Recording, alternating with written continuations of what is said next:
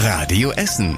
Der Tag in fünf Minuten. Am 15. Januar mit Stefan Weisemann. Guten Abend, schön, dass ihr zuhört.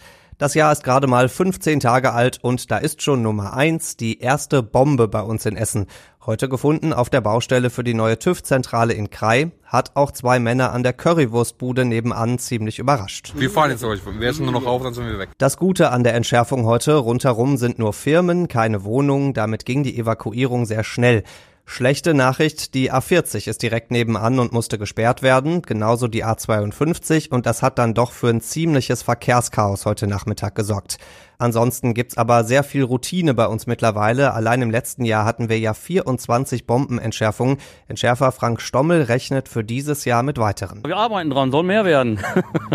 wenn 24 sind, sind 24, wenn 30 sind, sind es 30. Schauen wir mal. Bombe Nummer zwei des Jahres bei uns in Essen kommt also ganz sicher. Die Frage ist nur wann. Der Streit war beim Bistum, der Streit war vor Gericht und er war sogar beim Papst. Der Streit um die Kirche St. Johann Baptist in Altenessen. Die Gemeinde hat die Kirche an die Contilia-Gruppe aus Huttrop verkauft, damit die die abreißen und das neue Krankenhaus da bauen kann. Gab einen riesigen monatelangen Streit darum. Jetzt hat die Contilia gesagt, dass sie ihre Krankenhäuser verkaufen will. Der Neubau in Altenessen steht damit auf der Kippe. Und das freut natürlich die Abrissgegner jetzt erstmal. Die sagen, kein neues Krankenhaus in Altenessen, gleich kein Kirchenabriss nötig. Sie wollen, dass der Kirchenvorstand den Verkauf von St. Johann Baptist jetzt zurücknimmt. Deswegen. Es bleibt also sehr spannend in Altenessen. Mal gucken, ob das der Papst von Rom aus tatsächlich weiter verfolgt. Großer Schreck für die Mitarbeiter in einem Altenheim in Altendorf. Dort hat ein Mann angerufen und gedroht, viel Geld oder es explodiert eine Bombe. Das Ganze war gestern Nachmittag. Heute ist die Polizei mit ihren Ermittlungen schon sehr viel weiter. Der Anrufer war wohl ein 21-Jähriger. Er hat in dem Altenheim an der Oberdorfstraße mal gearbeitet. So ist ihm die Polizei auf die Schliche gekommen. Der junge Mann hat auch direkt zugegeben, dass er angerufen hat gestern.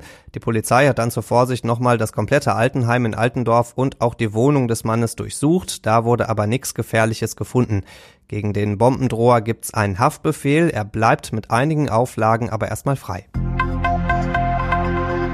So kennen wir das von uns gar nicht, hat uns der Bahnbetreiber Abellio heute gesagt und er meint damit das große Theater rund um die S9 bei uns in Essen.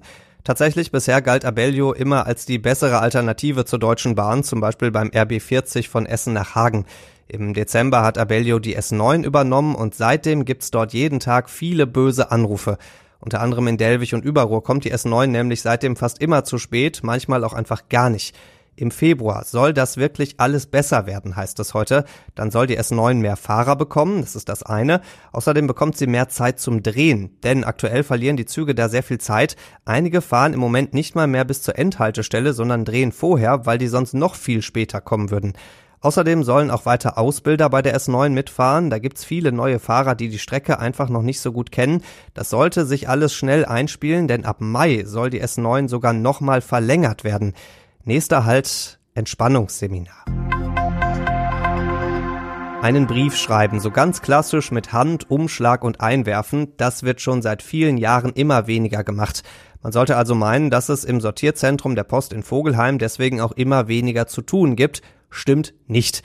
Letztes Jahr sind an der Daniel-Eckert-Straße rund 350 Millionen Sendungen bearbeitet worden. Briefe werden tatsächlich jedes Jahr so zwei bis drei Prozent weniger, hat uns die Post gesagt. Dafür gibt's aber immer mehr Warensendungen und Päckchen.